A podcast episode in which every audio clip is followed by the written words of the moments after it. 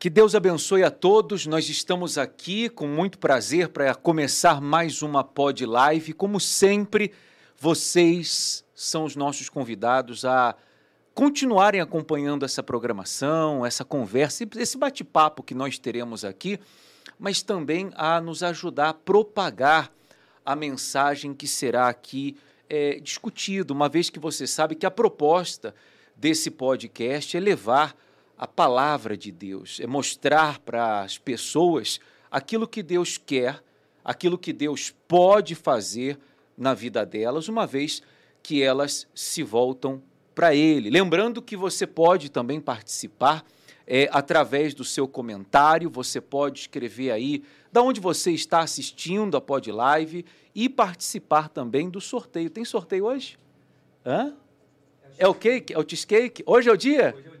Olha, em, em, em homenagem ao Bispo Leandro, que está aí é, retornando de um evento, inclusive um evento extraordinário realizado lá no Rio Grande do Sul, driblando a fome, nós teremos aí o sorteio do cheesecake, tá bom? Você quer participar? Quer levar para casa? Então, deixa o seu nome, deixa o lugar da onde você está acompanhando a Pod Live.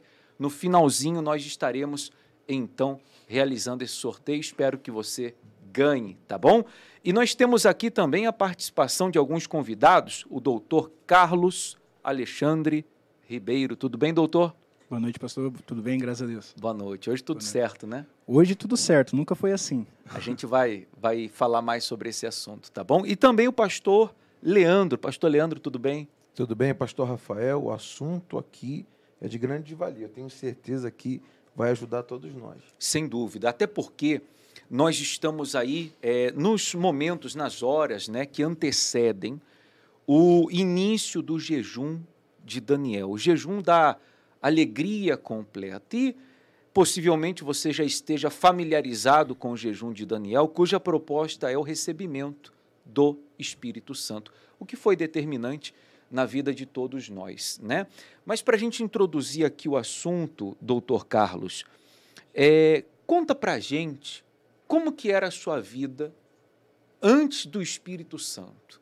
Como você é, nasceu, cresceu, em que situação, como você chegou ao mundo, digamos assim? Eu cheguei ao mundo já necessitado, uhum. numa miséria grande, ó, ao ponto que nós, para se alimentar, a gente pedia resto de açougue para falar que era para o cachorro, mas só que aquele resto era para nosso mantimento, era nosso alimento, nosso alimento diário. Uhum. Então, antes de receber o Espírito Santo e antes até mesmo de chegar na igreja, era miséria, é, pobreza, não tinha nada dentro de casa, eu tinha que vender as coisas na rua para ajudar no mantimento de casa. Então, era só fundo do fundo do fundo do poço. Uhum. E já sem pai, uhum. não conheço meu pai, não sei o nome dele. E a situação foi se agravando, se agravando ao ponto que quando eu tinha 11 anos de idade, eu, eu descubro que a minha mãe ela tinha um câncer. Então, com 11 anos de idade, eu descubro que a minha mãe tinha um câncer e eu começo ali a, a ajudá-la, dar banho nela, trocar fralda, fazer até mesmo comida para ela se alimentar. E aos 13 anos, quando eu tinha 13 anos, ela falece aos 45 anos de idade. Quer dizer, desde muito cedo já uma vida marcada pelo sofrimento. Antes da gente conhecer um pouquinho é, melhor os detalhes aí dessa experiência da sua mãe, como é que é crescer sem a figura paterna? Infelizmente, né, pastor Leandro, a gente vê que hoje em dia muitos lares têm sido atingidos por esse problema. E a gente sabe que isso traz um efeito muito grande na formação da criança, do adolescente. Como é que foi para você, Carlos, crescer sem pai? Eu sempre tive o desejo é, de conhecer e saber quem era o meu pai. Uhum. Porque você crescer sem pai é você crescer sem uma, uma direção, sem uma instrução paterna, sem uma, um conselho. Porque o pai, ele, ele repreende, mas no momento difícil você sabe que você tem uma pessoa que você pode contar. Uhum. Ele, é, ele é o cabeça da casa. Então, você crescer sem a figura paterna é você crescer literalmente sem, sem direção. A nível de comparação, Carlos, quando você olhava, por exemplo, na escola, a situação de, de alguns colegas em relação à situação financeira, econômica, em relação também à figura paterna, o que, que, que traz a sua memória em relação a, a essa comparação que é, acontece sempre. Poxa, e, e, somos da mesma idade, eles têm essa condição Uhum. e eu não tenho. Poxa, veio uma data comemorativa, ele está com o pai, eu não tô. Uhum. O, o que, que vem à sua cabeça em relação a, a esse período?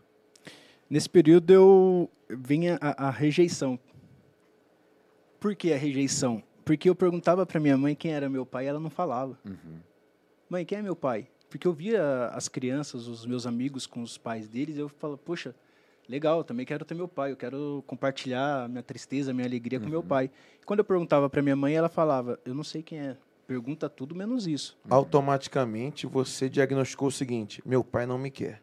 Meu pai não me quer, ou passava muitas coisas na, na, na minha cabeça. Ou meu pai não me quer, ou meu, minha mãe foi, foi abusada, ou meu pai me rejeitou, ou aconteceu alguma coisa. Então sempre tinha um ponto de interrogação.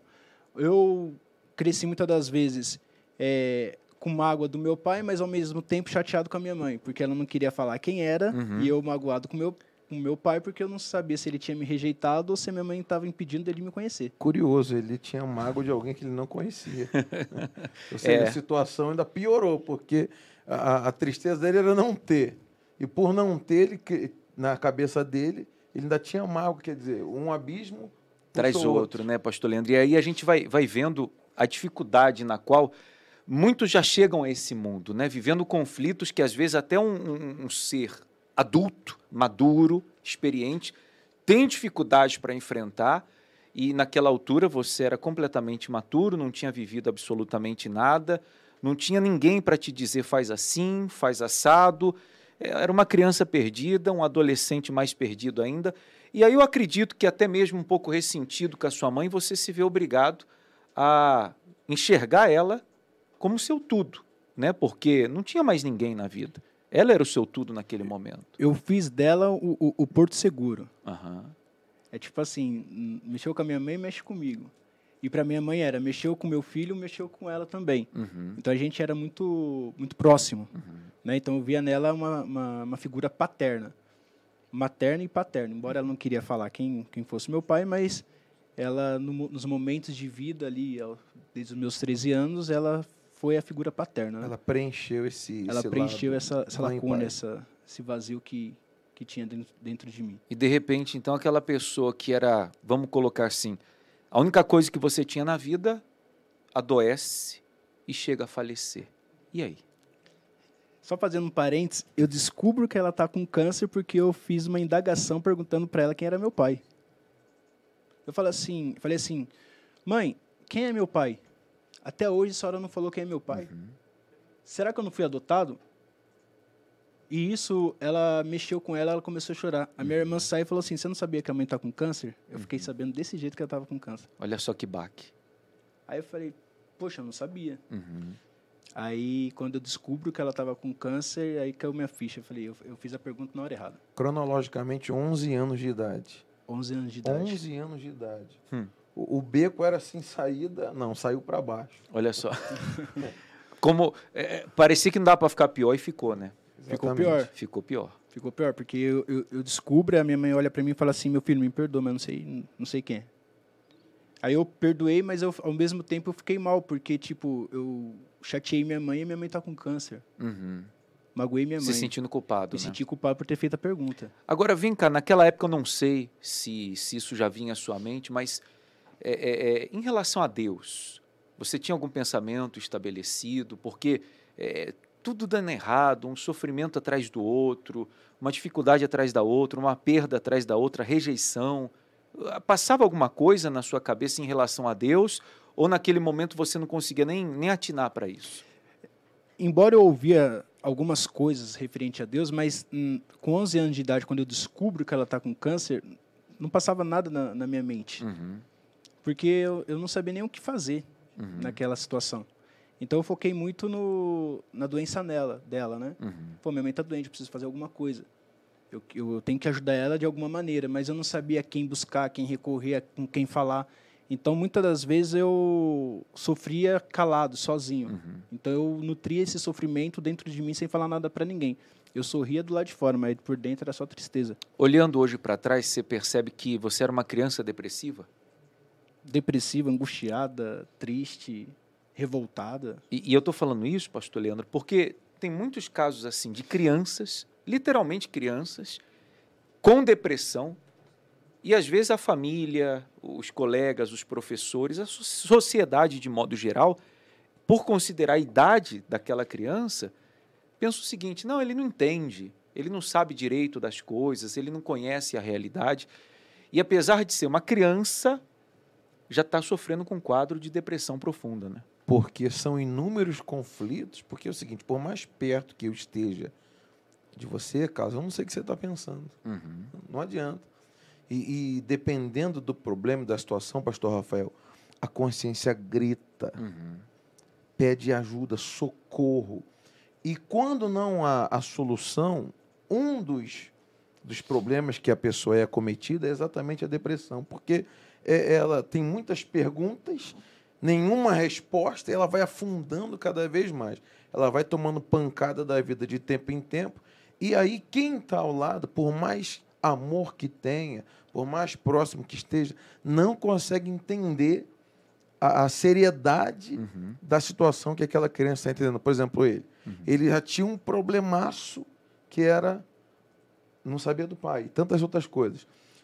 O escape que a irmã usou foi o seguinte: olha, deixa minha mãe em paz porque ela está com câncer. Ou seja, vamos, é, vamos dar uma melhorada nisso aqui, porque tem algo pior. Uhum. Então, imagina uma criança de 11 anos atacada com esse bombardeio de notícias, situações difíceis. E é o caso que o senhor perguntou sobre depressão. Ele, humanamente falando, estava fadado a piorar cada vez mais. Por isso é importante, já que é, nós estamos aqui num, num, podcast da EVG, ainda que ele está aberto para todas as pessoas, a gente sempre é, procurar entender a dor do outro. Não importa a idade, não importa religião, sexo, porque nós convivemos com pessoas assim todos os dias, que estão passando por lutas inimagináveis, lutas como a que você estava vivendo. Da, do descobrimento da doença até o falecimento da sua mãe, foi quanto tempo? Dois anos. Dois anos de, de sofrimento. sofrimento. O médico deu seis meses para ela e ela ficou dois anos é, sofrendo. Uhum. Emagreceu, é, morreu com 45 anos e acho que 40 quilos. Para isso, então, você tinha 13 anos de idade? Tinha 13 anos de idade. E o que, que aconteceu quando você se vê sem, sem chão? Né? Porque é, aquela figura que era materna e paterna ao mesmo tempo foi embora. E aí? Quando eu, eu, eu, eu, soube da notícia, eu estava na casa da minha tia. Quando eu chego, a ML pega o corpo dela e joga num, num pano, como se fosse qualquer coisa. Uhum. Ali, naquele momento, a minha ficha não caiu. Minha ficha não caiu. Ela foi cair depois de alguns meses. Uhum. Falei, poxa, eu tô sem minha mãe agora a situação apertou. Porque quando ela falece, eu, tinha, eu tenho 13, eu vou para Campinas, uhum. fico um tempo em Campinas, volto. Quando eu volto, eu volto para casa da minha tutora. Uhum. Ali começa o sofrimento. Porque eu esperava da minha tutora um acolhimento que eu tinha da minha mãe. Eu esperava da minha tutora o amor que eu tinha pela minha mãe. Eu esperava da minha tutora que quando eu ficasse doente, ela iria estar ao meu lado. Minha mãe ficava. Uhum. Pelo contrário, se eu fiquei doente, se vira você. Uhum. Se você quer comer, se vira você. E isso eu tinha 14 anos de idade. Dado esse cenário aí terrível, a essa altura, passou alguma coisa na sua cabeça, de uma atitude de revolta, sabe, de, de fazer alguma coisa para machucar aqueles que supostamente estavam te machucando? Sentimento de revolta, eu, eu, eu lutei para não guardar mágoa esse foi foi minha maior luta uhum. porque tinha pessoas que viam né, é, já estavam frequentando a igreja então sempre falavam para mim Carlos não guarda mágoa mas eu não me revoltei contra ela eu me revoltava no, na escola brigando discutindo. aí já tinha entrado Deus né pastor Rafael que hum. o senhor havia perguntado para ele antes do falecimento da mãe sobre Deus ele ele, ele tinha mãe. Uhum. E aí já entra Deus. Alguém trazendo a palavra para ele. Né? Já, já teve uma direção, porque uma atitude que ele tomou, não vou guardar a mágoa. Da onde ele tirou isso? Hum. Alguém, claro, usado por Deus, ensinou isso a ele. Minha tia, no caso.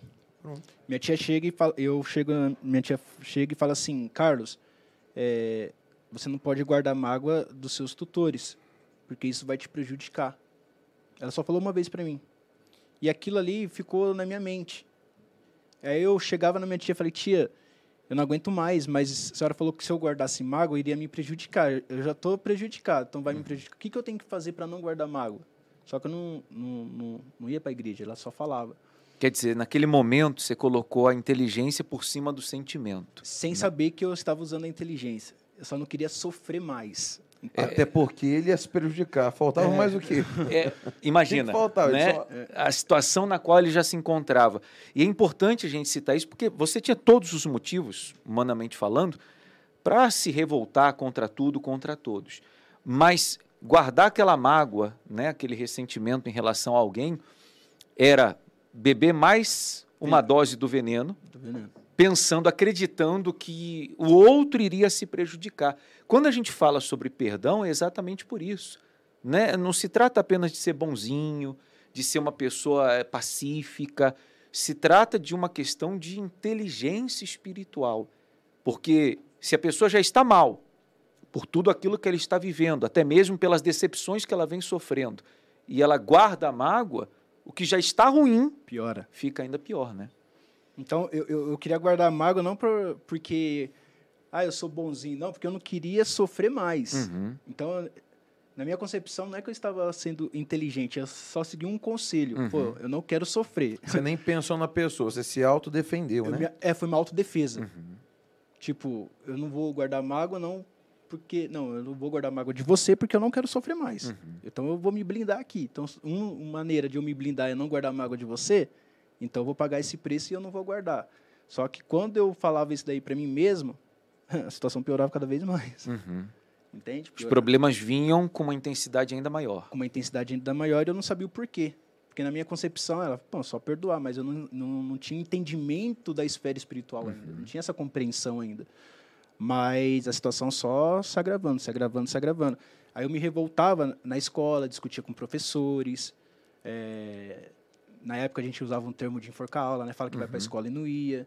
Então essa era meu tipo de revolta, mas não uma revolta até que não fosse prejudicial a ninguém. Eu mesmo uhum. me prejudicava. Comedida, vamos colocar Comedida, assim. equilibrada. Uhum. E por que que a gente volta e meia conversa e, e afunila para, por exemplo, mágoa?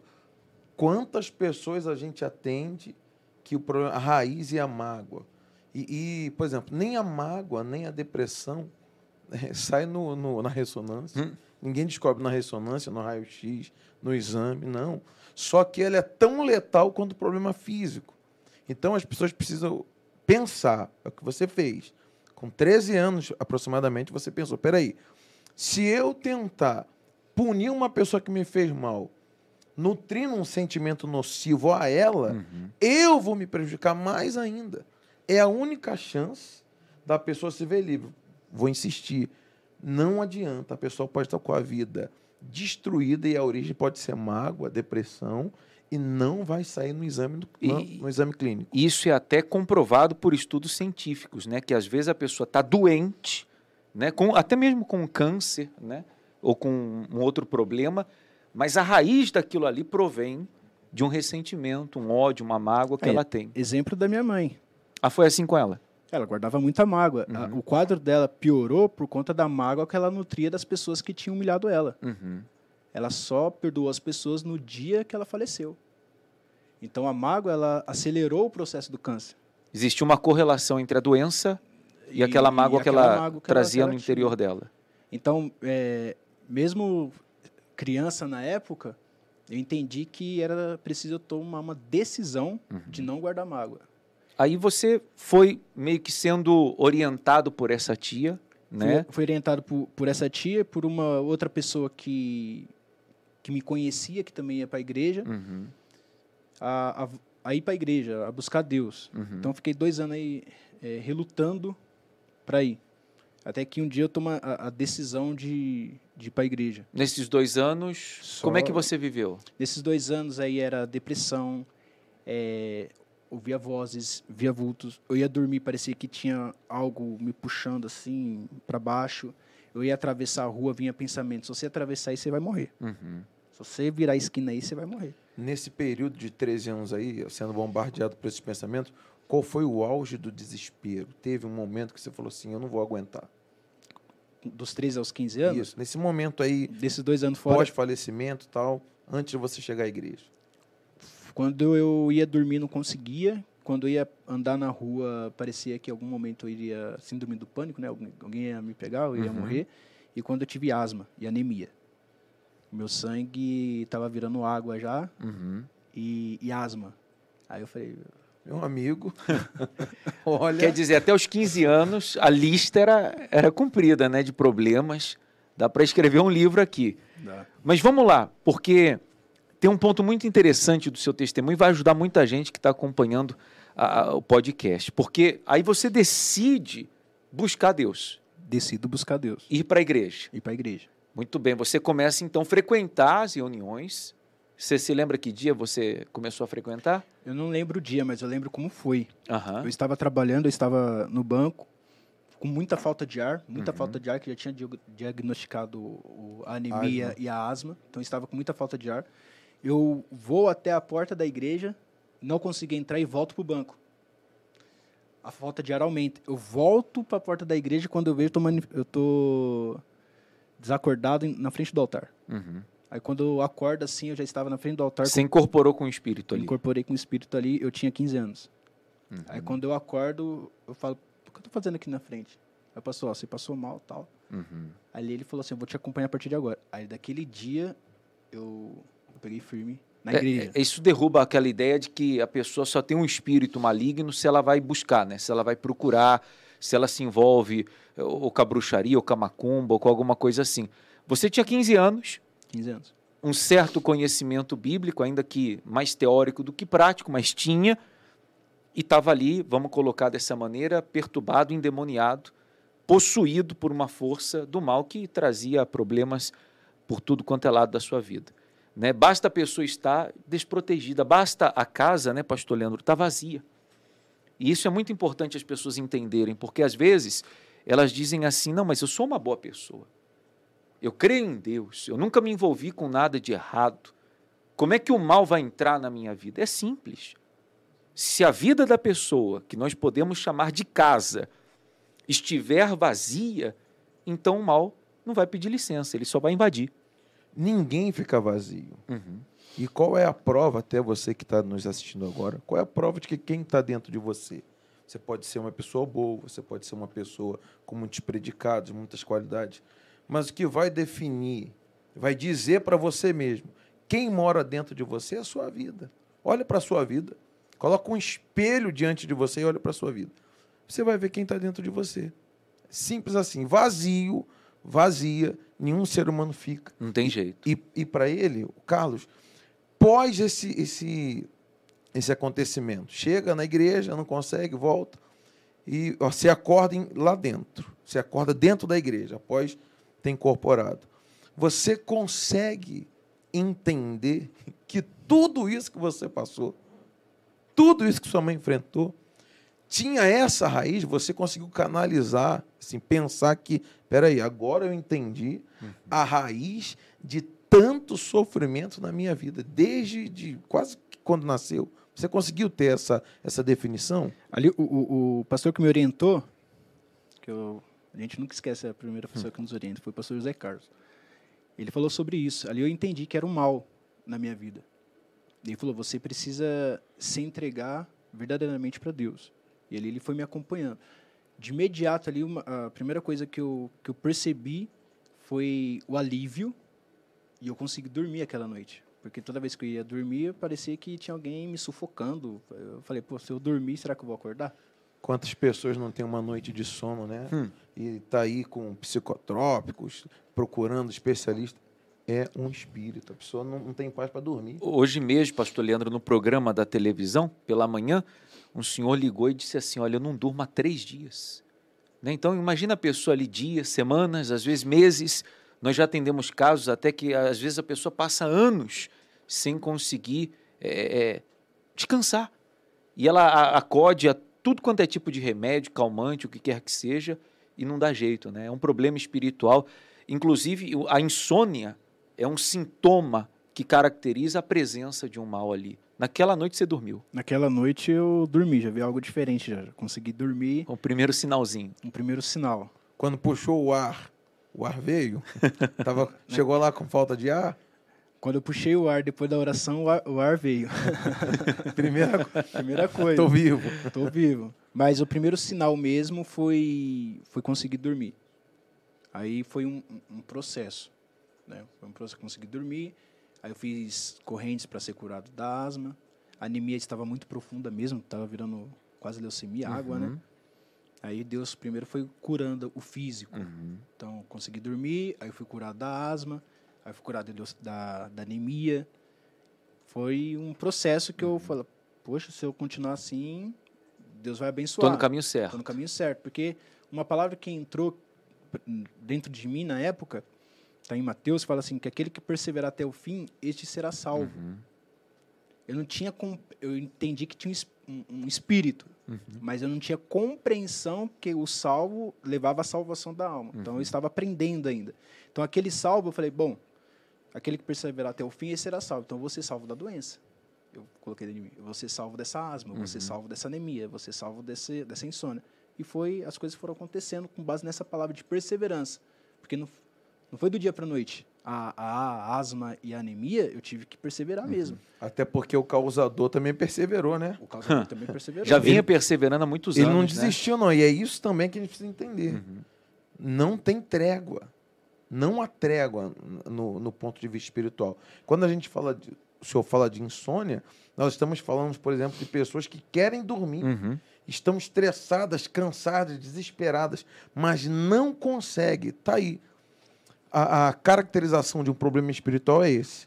Humanamente falando, provavelmente eu conseguiria resolver, mas porque é um espírito, não há mão humana, não há conhecimento científico, não há conhecimento humano, não há técnica humana alguma que consiga livrar alguém de um espírito. A gente costuma dizer que é uma luta desigual. Né? Se a pessoa tentar na força do braço, resolver um problema de ordem espiritual, a única coisa que ela vai conseguir é se frustrar. A única coisa. Porque não tem jeito, nós precisamos da intervenção divina para que, de fato, as coisas mudem, uma vez que a raiz do problema é espiritual. E isso foi acontecendo na sua vida. Foi havendo uma mudança, foi havendo uma melhora e, e as coisas foram progredindo. É, se a pessoa ela luta com a força do braço, ela vai se cansar, ela vai desanimar, ela vai desistir. Uhum. Foi tendo uma melhora. Melhora, não mudança. Sinais, né? Sinais. A saúde, pô, legal. Mas em compensação, dentro de casa, era um inferno. Porque essa minha tia me levou para a igreja, aí eu tô na igreja já, firme, na igreja, uhum. firme. Essa minha tutora também me chamava para ir para a igreja também. Uhum. Só que essa minha tutora, junto com o meu tutor, eles começaram a, a me humilhar, colocar eu para dormir na rua. É, no, no inverno, desligava o relógio hum. para eu tomar banho na água gelada. Escondia os alimentos dentro do guarda-roupa para eu não comer. Mas o motivo era ir da igreja? O motivo era porque eu estava indo para a igreja. Olha só que interessante, né, pastor Leandro? Eles convidaram, imagino que até é, é, observando o problema que havia antes, eles entenderam o seguinte: ele está precisando de ajuda. Vamos falar para esse rapaz ir para a igreja. Quando ele finalmente vai e começa a dar os primeiros passos dele na fé, então, naturalmente, um espírito maligno age na mente dessas pessoas e começa a fazer da tua vida um inferno, te perseguir. Me perseguir dentro da igreja. É, na época, a reunião acabava nove e meia, dez horas na época. Uhum. Então, era cinco para as nove, o pastor falava assim, cara, você tem que voltar porque o pastor já sabia. Uhum. Porque se eu não chegasse em casa 9 horas da noite, eu dormia na rua. Então eu saía da igreja, chegava 9 2, 9 3, ela falava assim, agora você vai dormir na rua. Eu ficava na rua, na chuva, no relento. Não falei para você chegar 9 horas? Eu falei, meu, eu estava na igreja. o problema é seu. É 9 horas, não 9 2, você vai dormir na rua. No outro dia, para na igreja, ela fechava tudo, trancava tudo. Agora você vai ficar aí dentro do quarto. E você não vai comer, você vai tomar banho na água gelada e você não vai para a igreja. E aí a gente já está passando por uma outra etapa, né, pastor Leandro? Porque antes o problema é, é, vinha porque ele estava desprotegido, porque ele estava vulnerável espiritualmente. Ele era um alvo fácil para o mal. Agora o mal se levantava justamente para tentar interromper aquela sua caminhada com Esse Deus. processo, né? Correto. O processo que todo mundo passa. Uhum. Olha, coisa interessante, eu estou lembrando aqui, como Deus tem paciência com a gente, né? Uhum ele foi tendo experiências, experiências, e, e cada experiência ele é ficando mais forte, uhum. mais experimentado. Então, o mal que estratégico que é, tocou naquele que você não tinha mais poder, porque você venceu a pela fé, o que você aprendeu venceu a uhum. asma, né? Você venceu a anemia. A anemia. Você venceu a, a mágoa, a venceu mágoa. a insônia. Automaticamente o mal falou assim: opa, eu tenho que atuar agora em alguém uhum. que ele não tenha poder para vencer, que é alguém que, no caso, é responsável por ele. Olha, o senhor tocou um ponto aí muito interessante, muito forte. O senhor falou assim: a cada experiência que agora ele passava, ele se tornava mais forte, mais experimentado. Eu quero me dirigir a você que talvez estava vivendo esse conflito, se questionando o seguinte: olha, tá bom, eu estava perdido, eu estava no mundo, eu estava no vício, minha vida era um inferno. Agora eu me converti. Eu decidi caminhar com Jesus. Mas eu estou vivendo perseguições numa intensidade, numa proporção tal que, olha, eu não entendo. Não é que a minha vida ia mudar, não é que a minha vida ia transformar. Por que está acontecendo tudo isso? E aí você tem que entender, né? Primeira coisa, perseverança. O doutor Carlos aqui pontuou isso. Mas outra coisa muito importante é muito do que Deus nos ensina, ele nos ensina na prática, não é na teoria, não. Então é passando pelas situações, enfrentando os desertos, é sofrendo perseguições que nós conseguimos desenvolver a nossa fé, desenvolver o nosso relacionamento, a nossa dependência de Deus, e é assim que nós vamos crescendo espiritualmente. Né? Até porque eh, a gente sabe que tudo que vem fácil. Ah, vai fácil. Vai fácil. A gente não dedica. Pode até dedicar um esforço pequeno uhum. para conquistar, uhum. mas não dedica o esforço é, necessário para estabelecer. E a gente vê muitas, muitas pessoas assim. Ela conquista, mas não estabelece. Uhum. Por que, que com Deus a gente aprende na prática? Porque Ele não ensina a gente a conquistar apenas. Ele ensina a gente a estabelecer uhum. e progredir aquilo que Ele nos deu. E a única chance, a única forma do ser humano valorizar aquilo que ele conquista é na pancada. Desculpa até a palavra, uhum. mas. Mas é mesmo. É, é isso português Veio claro, é fácil. É não vai valorizar. Vê, relacionamento. Tudo, né? O cara não lutou para conquistar a esposa, não vai valorizar um carro, seja o que for uma carreira. Não, não, ele não precisou empregar força, não precisou se empenhar, ele não vai valorizar. Carlos, nesse processo, você lutando pela fé, desenvolvendo o seu relacionamento com Deus, você disse aí, houveram melhoras. Mas por que, que você foi até enfático em dizer, olha, teve melhora, mas até então não ocorreu uma mudança, uma transformação? O que, que te fez atentar para isso? Porque é, eu percebi que, embora tivesse melhoras pontuais, uhum. mas a raiz do problema que se chamava carência e rejeição persistia uhum. dentro de mim. Tá. Eu lutava contra aquilo que a minha irmã. É, minha tutora era minha irmã. Eu uhum. lutava uhum. contra aquilo que a minha irmã e meu cunhado faziam comigo. Uhum mas eu sentia a, a, a, dor da rejeição por eles estarem fazendo aquilo. Porque eu não queria que eles fizessem isso. Então eu me sentia rejeitado e aumentava cada vez mais minha carência. Entendi. Então a rejeição e a carência é, era o que preenchia, que estava dentro de mim, desde quando eu cheguei na igreja até o momento que eu me despertei para aquilo ali. Uhum. Porque a humilhação era grande, é, é, era paulada mesmo. Uhum. É, o meu cunhado, ele chegou e na igreja falar mal de mim pro, pro pastor. Uhum. Tirava o dinheiro dentro do envelope, colocava papel higiênico e falava assim, ó, o Carlos, aquele ali, tá colocando papel higiênico dentro do envelope. Uhum. Eu não fazia nada daquilo. Uhum. É, chegou a fazer boatos de onde eu morava ali, situações desagradáveis. Então, tudo cooperava pro mal. Uhum. E, e o primeiro voto que eu fiz, eu não aguentava tanta humilhação que eu falei assim, Deus, eu quero sair da casa da, da minha irmã que eu não aguento mais humilhação. Uhum. Chega de querer comer as coisas. Um dia ela, eles fizeram um churrasco lá fora e eu comendo arroz e feijão dentro do quarto. Desculpa até te interromper, Carlos. Não perde a sua linha de raciocínio, não, mas a gente não pode deixar de, de aproveitar o gancho, é, porque eu me lembro, né? É, isso com certeza continua acontecendo, aconteceu com você, mas era até comum, digamos assim, vir e mexe, aparecer alguém na igreja procurando o pastor da igreja e falando mal, injustamente né? Injustamente. de uma maneira mentirosa, de um membro, né, de um obreiro, de uma senhora, de um senhor. E a importância da pessoa, né, pastor Leandro, ela está realmente focada no Senhor Jesus, porque se por um instante que seja, ela tira os olhos do Senhor Jesus e ela coloca até mesmo na figura do pastor, dos obreiros, então ela pode se sentir constrangida, envergonhada com aquela situação e até acabar saindo da presença de Deus, porque ela não quer se expor diante dos outros. Então, assim, a gente vê que a fé tem que estar por cima de tudo e de todos, literalmente. Porque ele é a referência. Uhum. E ele é justo. E, eu falo justo porque é, tá tudo certo. O, o, nosso corpo, vamos falar que o corpo é um quebra-cabeça. Uhum. Tem ali a peça da, do casamento, uhum. tem a, pensa, a peça ali que encaixa direitinho com a realização profissional, enfim. Mas tem uma peça uhum. que só Deus preenche. E qual é a frustração do ser humano?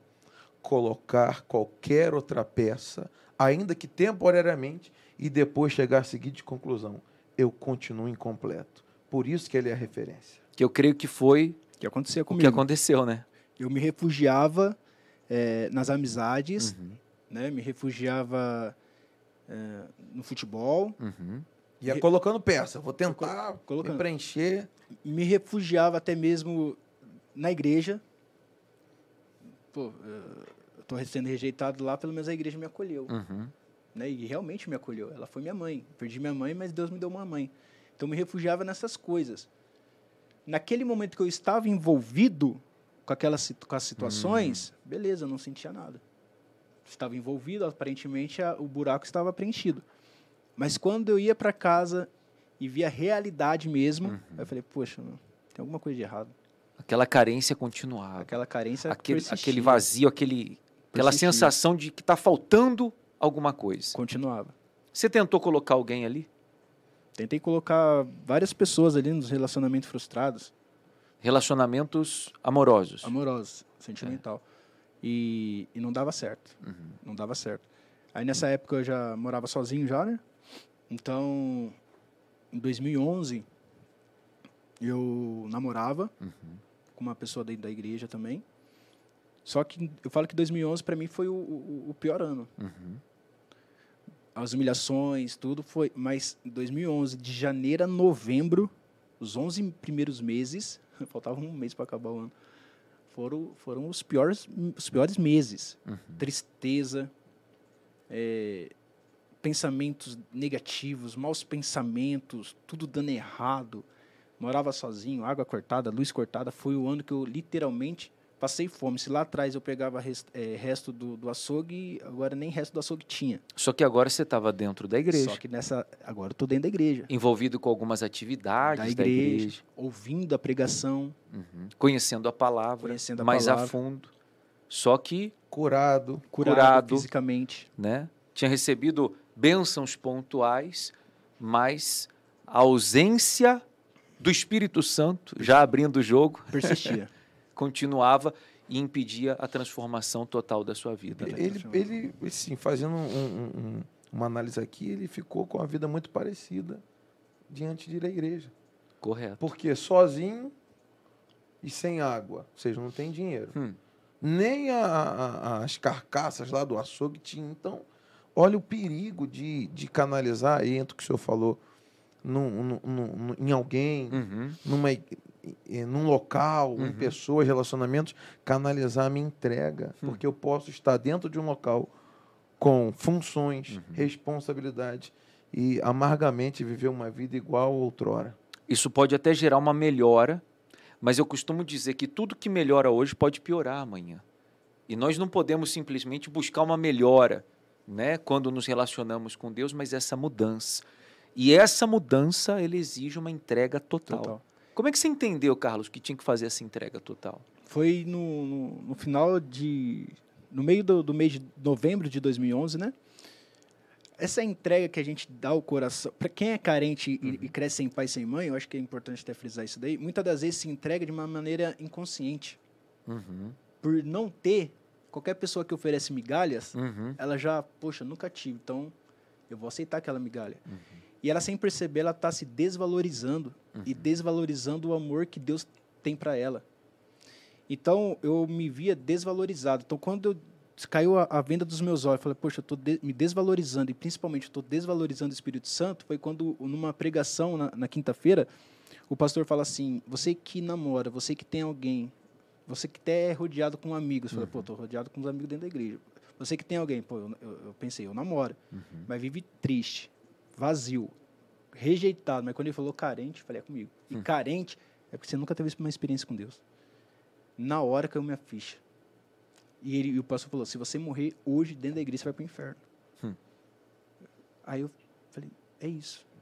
Naquele dia, eu liguei para minha ex-namorada da época e falei assim: eu não quero mais nada. Por quê? Eu falei: não, a culpa não é sua, a culpa é minha, só não quero mais nada. Eu preciso conhecer a Deus. Conclusão seguinte: percorri um caminho longo, difícil e não vou chegar a lugar nenhum. Porque ele estava perdendo o mais importante, a eternidade dele. E assim, desculpa, eu, eu vou perguntar, pastor Rafael, eu vou perguntar. Fica à vontade. Eu não vou guardar segredo, não. Como que você namorava, meu amigo? Sem água, não tem água em casa. Feio. Não, isso aí. Mas como que. O cara não, não tem um sorvete. Não é? Como E aí, como é que era a situação, hein? Devia ser muito bom de lábia, né, pastor? Não, porque Não, não, é que, nem, que nem de lava era. Eu tinha, a miséria era tanta que eu tinha um canecão, verdade. Eu tinha um canecão para fazer um suco quando tinha suco, Aham. para fazer café quando tinha pó de café. Era um canecão para tudo.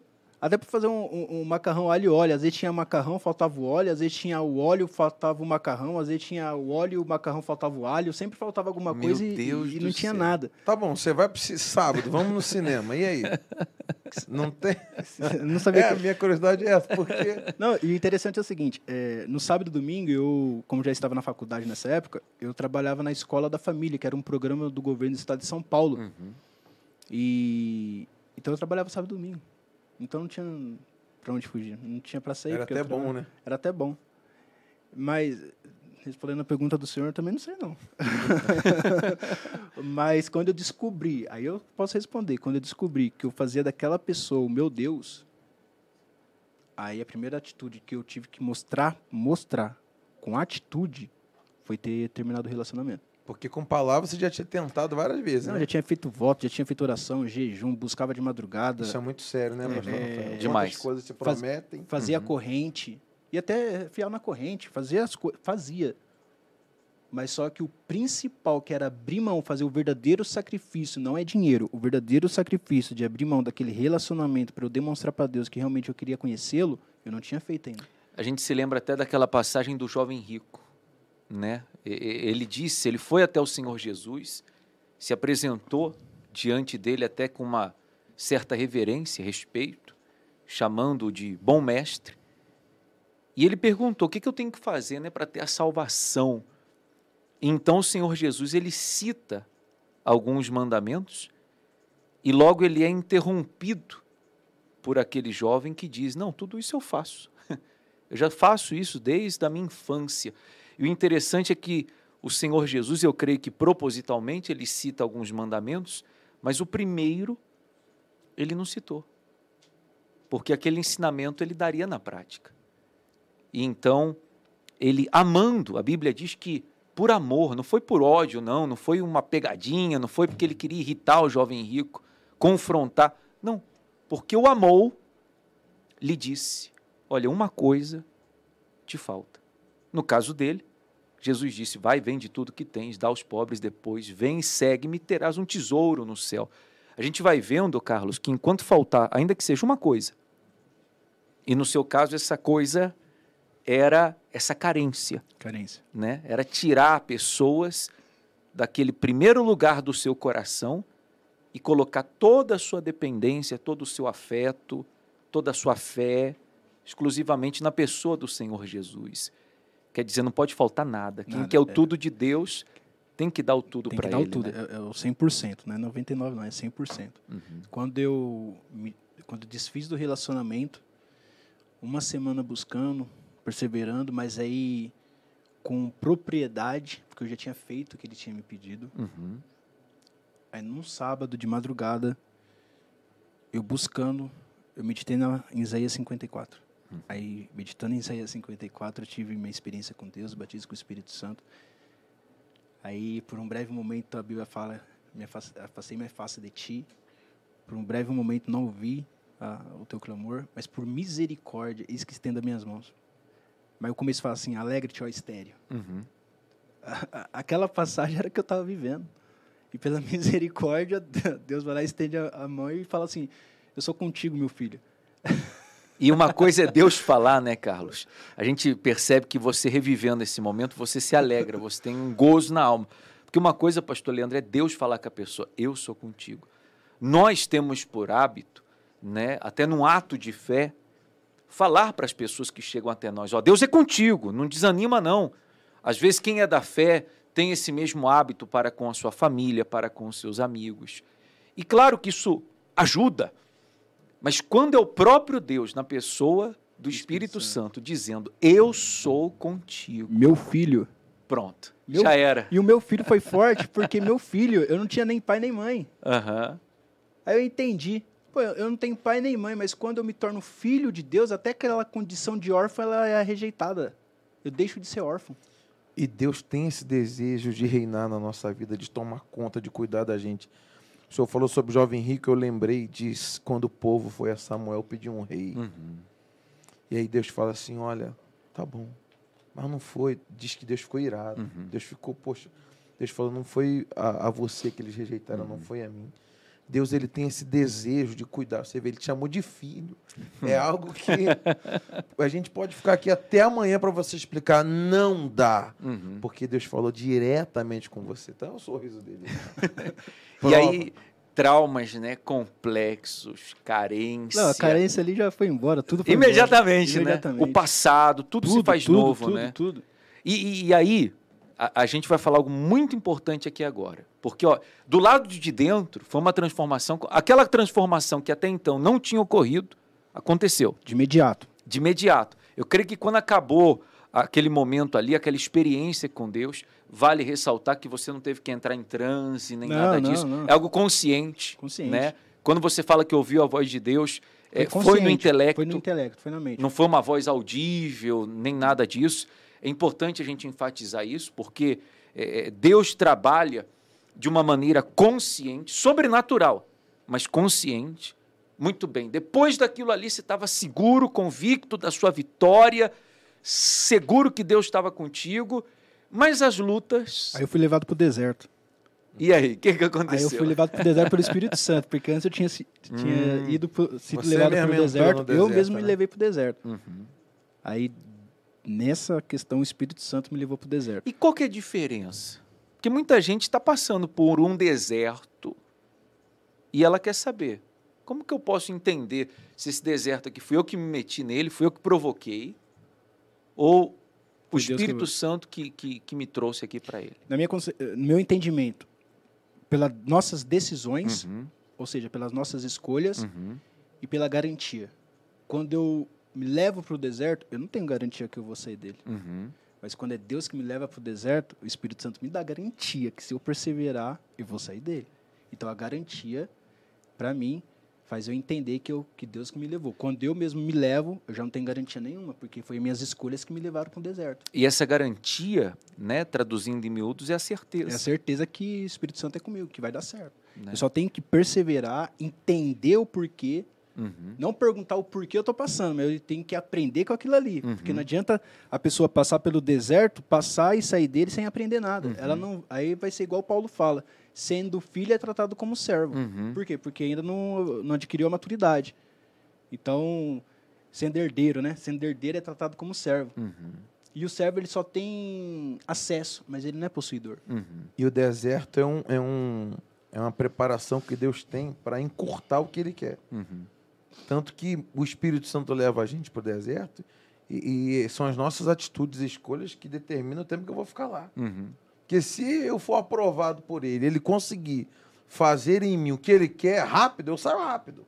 E aí tem uma, uma curiosidade nessa passagem do deserto, é o seguinte, você fez uma analogia aí com a história do Senhor Jesus, né, que foi batizado e foi direto uhum. levado ao deserto pelo Espírito, Espírito Santo.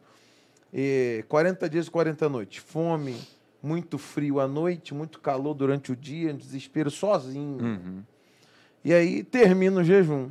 Primeira coisa, se a gente ficar duas, três horas sem comer, sem beber água, primeira coisa é o seguinte: eu quero comer alguma coisa. Ah, é?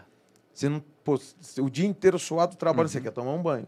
Pois é, quando o Senhor Jesus, quando o corpo falou assim, acabou o jejum, parece o Satanás. Ou seja, o que estava ruim piorou. E aí a minha pergunta, você falou que foi para o deserto. Foi assim?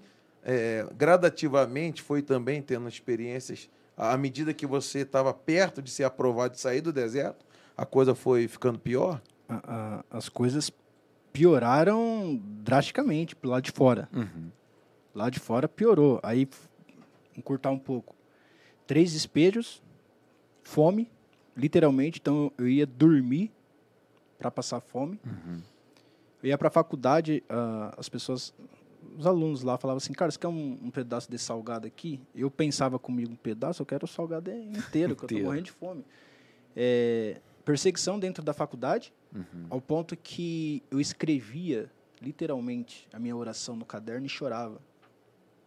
O professor falava assim, por que você está chorando? Eu falei, não, por nada. Mas você teve que... proposta para negar a fé também, exemplo do Senhor Jesus? Dentro da faculdade tive também dentro da faculdade várias Mal vezes. dos dois lados, né? Apertando o deserto e também querendo tirar. É, é o, é, aquela frase, né? O diabo ele cria dificuldade para vender a facilidade. Facilidade. Né? Então eu escrevia cartas na, na sala de aula e chorava. O professor falava: "Por que você está chorando?" Eu falei: "Não, assunto meu, professor." Alunos falavam assim: "Ah, o filho do Edir Macedo."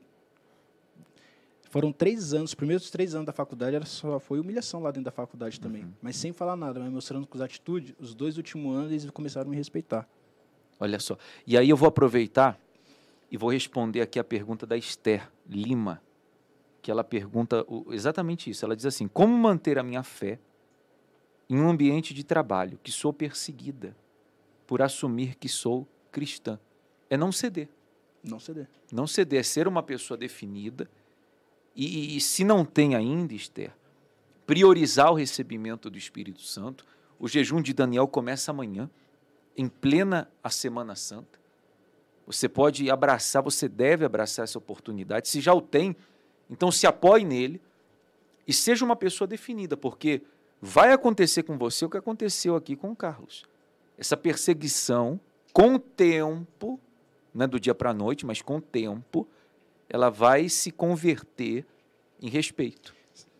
Pegando um, gancho, uhum. é, na faculdade, eu não falava de Jesus. Eu não falava uhum. de Jesus. Eu procurava mostrar Jesus com as minhas atitudes. Uhum. Porque se eu falar e a minha atitude for contrária daquilo que eu estou falando, Cai em contradição. Cai em contradição. Mas como, quando eu não falo nada e minha atitude mostra que eu sou diferente, quando eles vinham, vieram perguntar, eu falava, por que você é diferente? Não, porque eu sigo a Deus. Uhum. Então, ela, na minha concepção, não tem que falar, eu vou. Não. Se a atitude dela mostrar que é, ela está servindo o Senhor Jesus, as atitudes dela falarão por ela. Porque nessa época eu estava com a energia cortada, eu tinha a luz do celular para meditar na Bíblia. Então uhum. eu chegava em casa com a luz cortada, mas acendia a luz do celular e ia meditar na Bíblia. A, a, faculdade, eu falo que a faculdade ela me ajudou a, a desenvolver minha vida de comunhão com Deus. Uhum. Porque o horário da faculdade era o mesmo horário da, da reunião, então uhum. não, não, não, tinha como ir para a reunião. Mas ali eu desenvolvia minha vida com Deus. Quando tinha vigílias à noite, ao invés de eu ir para casa, eu saía da faculdade e ia direto para a vigília. E no outro dia, que era sábado, eu já ia direto para a escola da família. Então, se for ver, eu ficava dois dias sem dormir. Uhum. Então, é, isso daí me ajudou muito a me manter na fé. Bastante. Né? E daí me ajudou a desenvolver minha vida de comunhão com Deus. Aliás, de acordo com a nossa maturidade na fé, né, é, a gente entende que esses percalços são bons. Uhum. A gente entende que eu estou nesse caminho, estou obedecendo e a coisa piorou, é, é, eu vou continuar. Porque é, lá no final vai se cumprir o que Deus prometeu. E esses percalços é um sinal, assim, prova cabal de que o mal quer impedir que eu chegue lá. Então, é, fazendo um adendo, tá difícil? Bom sinal. Apertou a situação? Excelente sinal. Você decidiu mudar de vida, entregou sua vida para Jesus, piorou, todo o mundo inteiro te rejeita, virou as costas para você, excelente. Porque a única diferença do vencedor para o perdedor é o seguinte: o perdedor desistiu. O vencedor vai até o fim, né? Exatamente. Enquanto a gente está aqui, a gente está vencendo. Ah, tô com muito problema. Tô, muito problema. Mas eu, tô, eu permaneço. Tô bem, venci hoje, vou vencer. Enquanto eu permanecer, a gente vai vencer. E, e o Espírito Santo traz esse sustento, né? E a semelhança, e, e o vencedor e o perdedor têm uma semelhança igual. Os dois sentidores. É, é isso mesmo. Os dois sentidores. Não é que a pessoa recebe o Espírito Santo, né? E se torna imune Não. às dores, aos sentimentos. Ela continua sentindo, ela continua é, sujeita, digamos assim, às emoções, só que isso já não a domina mais. Ela já não é controlada mais por isso. Ela, é, a pessoa, quando ela recebe o Espírito Santo, ela começa a enxergar o problema como uma oportunidade de crescimento e mostrar Deus na vida dela. Uhum ela vai sentir dor. Uhum. O perdedor também vai sentir dor. É perdedor e vencedor. Uhum. Só que a diferença tá um vai perseverar, outro vai desistir. Uhum. Só que a dor os dois vão passar. Quem tem o Espírito Santo olha o problema e arruma uma solução. Arruma uma solução. É isso aí. É isso Já aí. o outro lado também cabe, né? Cabe. Tem um, uma solução, eu vou arrumar um problema. É, infelizmente. Infelizmente. A gente vê que o que está dentro da pessoa vai determinar o resultado do lado de fora. Vai materializar o que está fora. Foi assim na sua vida, né? Foram três anos mais de luta? É, foram. Eu abro o escritório dentro de um quarto, com uma, uma mesa de bar, um computador velho, impressora emprestada. Eu tinha cartão de visita e as pessoas falavam assim: onde é o seu escritório, doutor? Eu falei: meu serviço é diferente, eu vou ter a senhora, só não precisa ter o meu escritório. né? Na época. Era estratégia que o Espírito Santo Era deu para. Estratégia. Uhum. Vou levar a pessoa lá num quartinho que não cabia nem. Na cadeira de barra para ser atendida? Não tinha não nem pode. impressora, não dava, né? Aí as coisas foram acontecendo. Aí eu fiz pós-graduação em Direito Esportivo, que é trabalhar dentro da área de Direito Esportivo, que é jogador de futebol. Aí Deus foi enviando pessoas com muita luta, muita perseverança também. Não é do dia para a noite. Uhum. Ah, eu tenho o Espírito Santo, agora estou imune. Você tem Espírito Santo, agora você vai passar por tribulação. Pelo contrário, luta, né? Agora que você vai... A gente costuma dizer, tem um alvo nas costas, né? É o mal um... quer recuperar a pessoa, né? Tem um batismo de fogo ainda, você uhum. tem que uhum. passar, você tem que ser aprovado. É igual ouro. Quer ser depurado, valioso, depurado, valioso, você vai ter que passar pelo fogo. É, e do nosso lado aqui, a gente tem um caráter, tem uhum. a palavra de Deus para para seguir, tem a direção do Espírito Santo, a obediência. O mal, ele não desiste, ele não tem é, pudor nenhum de ser covarde, ou seja, se vier para a luta física, é desigual. Tem jeito. É, é derrota. Se lutar contra o mal e, e, e, não usar, não ter o Espírito Santo, não usar a direção de Deus, é derrota. É o que acontece com a maioria das pessoas. E, na história dele é, é, é muito legal, porque a partir dos 15 anos, eu estou fazendo essa análise aqui rapidinho, ele começa a ter sinais. Uhum. Agora ele está em etapa de alguns prodígios. Uhum. Deus, é, Deus, é, Deus é grandão, como a gente diz. Olha só, o, o, ele presta a OAB. Quem deu a direção para ele? Quem dá essa ousadia de um sujeito, sem condição alguma, abrir um escritório com a mesa de bar, se não o dono dessa palavra aqui? Aí começa os processos. Ele, ele, é, é, ele levou a, a vida dele espiritual, logo a vida dele material também se foi elevada. É proporcional, né, pastor Leandro? O desenvolvimento que ocorre do lado de dentro, na fé, na comunhão com Deus, no relacionamento com Deus, ele vai refletir no desenvolvimento pessoal, profissional, e tudo isso hoje é visível na sua vida.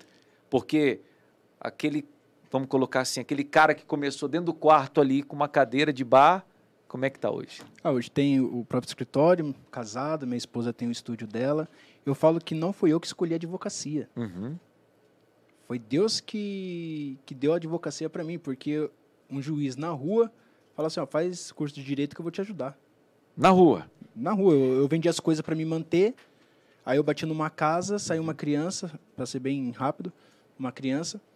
Aí fala, pai, tem alguém vendendo alguma coisa na rua aí. Naquele exato momento começa a chover ele me chama para dentro da casa dele, hum. começa a fazer perguntas da minha vida.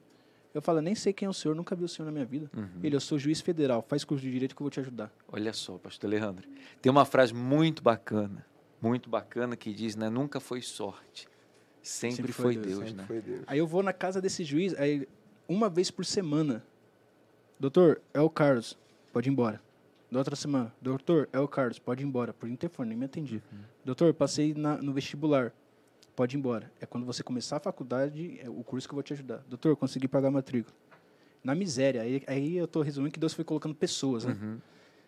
Aí ele foi lá, me arrumou um estágio, e foi por isso que é assim que eu entrei no curso de Direito. Não que eu fui fazer o vestibular, falar, ah, deixa eu ver qual curso eu vou fazer. Uhum. Foi Deus que, que me deu. É a mesma coisa de Direito Esportivo. Então, eu fui conhecendo jogadores de futebol, aí Deus foi colocando pessoas. É que tudo que eu faço, eu faço como se estivesse fazendo para Deus. Uhum. Eu não uhum. espero nada do homem. Se eu der o melhor para o homem, o homem não, não retribuir, não tem problema. Eu sei que quem vai retribuir para mim vai ser Deus. Então, uhum. Deus tem mais para me dar do que o homem. E Deus foi, foi abençoando. Aí eu encontrei minha, minha esposa, que ela é feliz, graças a Deus. Casamos, ela tem o estúdio dela, tem o meu escritório, trabalho na área que eu gosto, tem empresa de intermediação. Mas num cenário completamente diferente, né? Sem aquela carência. Ah, não, sem carência. Sem fazer ela passar dificuldade, não, né? Sem. Só Deus na causa. Sem preocupação de, de, de ficar carente, essas coisas, não. A gente ouve, às vezes, todo mundo pensa que já ouviu, se não ouviu, vai ouvir em algum momento aquela, aquela história assim, ó, Deus tem um plano na sua vida, uhum. né? Mas qual que está se cumprindo? Porque o diabo também tem. É verdade. Até porque está aqui a Bíblia, só, só dá licença? À vontade, à vontade. Está aqui a palavra de Deus. Só que o homem também fala aqui, e o diabo também. Uhum. Tem diálogo aqui. Qual que está se cumprindo? Depende quem eu vou dar crédito. Ele está contando aqui realizações porque desse tamanho, porque tinha a voz dele, dos homens, das pessoas, a voz do mal, uhum. mas ele escolheu a voz de Deus.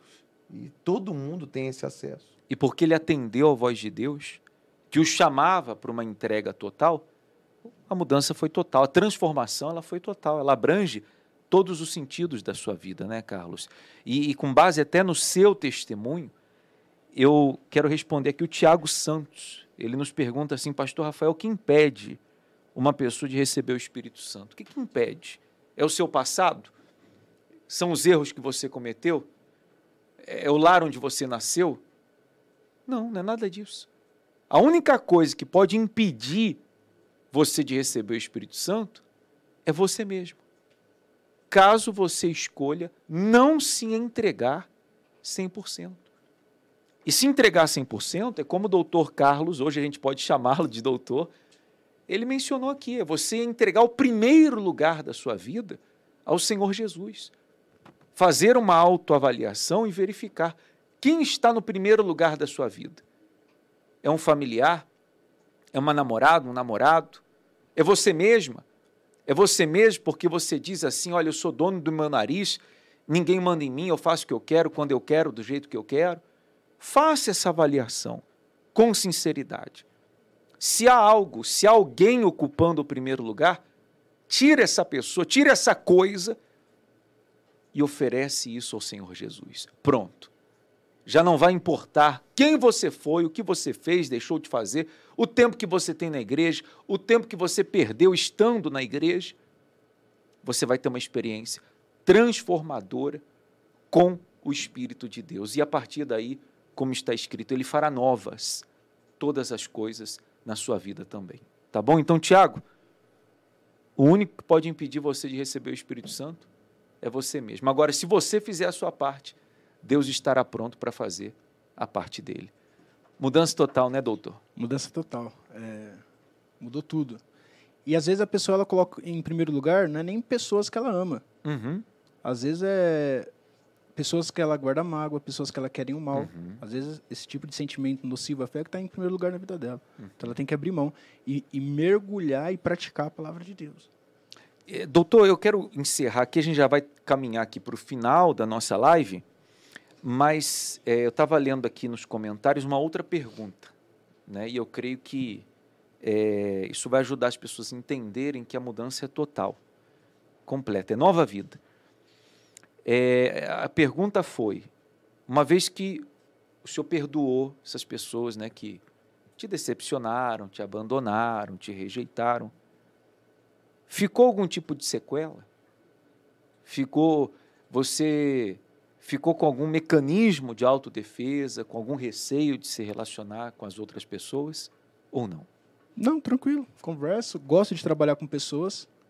Eu gosto de, de ajudar as pessoas a, a, ensinarem ela a sair do estado que ela tá para ir para um estado melhor. Uhum. Então, tipo, não ficou sequela, trauma, essas coisas, não. Pelo contrário. A pessoa que está na mesma situação que eu vivi, ela tem que perdoar, ela tem que se entregar a Deus, meditar na palavra de Deus, que hoje eu estou aqui, amanhã pode ser ela. Sem dúvida. Esse é o seu recado para quem está acompanhando. Para quem está acompanhando. Deus tem um propósito na vida de cada um. Uhum. A pessoa que tem que descobrir qual é o propósito que Deus tem para a vida dela. Uhum. Quando a pessoa ela descobre qual é o propósito que Deus tem para a vida dela, e ela começa a trabalhar em cima desse propósito, Deus vai abençoando ela e ela vai poder ajudar outras pessoas. Ela só tem que mergulhar e praticar o que está na Bíblia. Tudo está na Bíblia. Vida financeira, sentimental, espiritual, familiar, saúde, econômica, tudo está na Bíblia. Por isso que a gente diz, né, pastor Leandro, que a palavra de Deus é um manual da vida. É o livro de receitas para todas as áreas, para resolver qualquer problema, qualquer situação. Está aqui o livro de receitas. E aí a gente comentava, pastor Rafael, no início, sobre aquele exemplo do navio, né? Que Uhum. enquanto ele tá, ele pode estar enfrentando a, a, a tempestade que for, o mar revolto, não importa. Enquanto ele preservar dentro, ele está livre. E, e aí, é, basicamente, resumindo é o que ele disse, né? ele não guarda nada. Ainda que os problemas estejam do lado de fora, muito grande, mas dentro, não traz nada. Porque o Espírito Santo está ocupando ali, né? Mantém o navio, digamos, acima das ondas, acima das tempestades. E é isso. A proposta do jejum de Daniel exatamente essa: é você ter no seu navio, na sua vida, aquele que nunca vai te deixar afundar. Virão lutas, virão tempestades, virão desafios, obstáculos, mas você terá a garantia de que, venha o que vier, você se manterá na superfície, por cima de tudo isso. Tá bom? E se você já tem o Espírito Santo, é oportunidade para se renovar, Se fortalecer mais se ainda. fortalecer, né? preservar aquilo que se tem.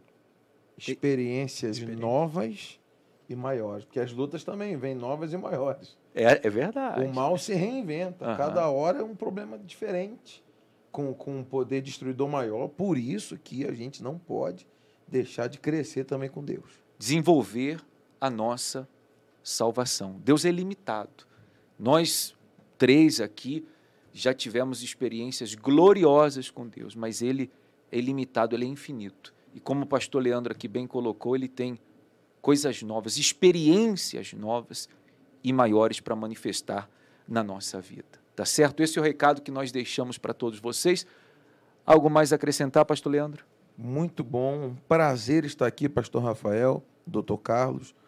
E, e eu tenho certeza que se essa pessoa colocar em prática a experiência dele, os ensinamentos aqui, daqui a pouco ela vai estar aqui também com a gente. Sem dúvida. Muito obrigado pela presença, foi um prazer também. Doutor, considerações finais, algum recado? Agradeço a, a participação e que a pessoa que está passando por algum tipo de luta, por algum tipo de tribulação, que ela venha usar isso daí para ter uma experiência com Deus.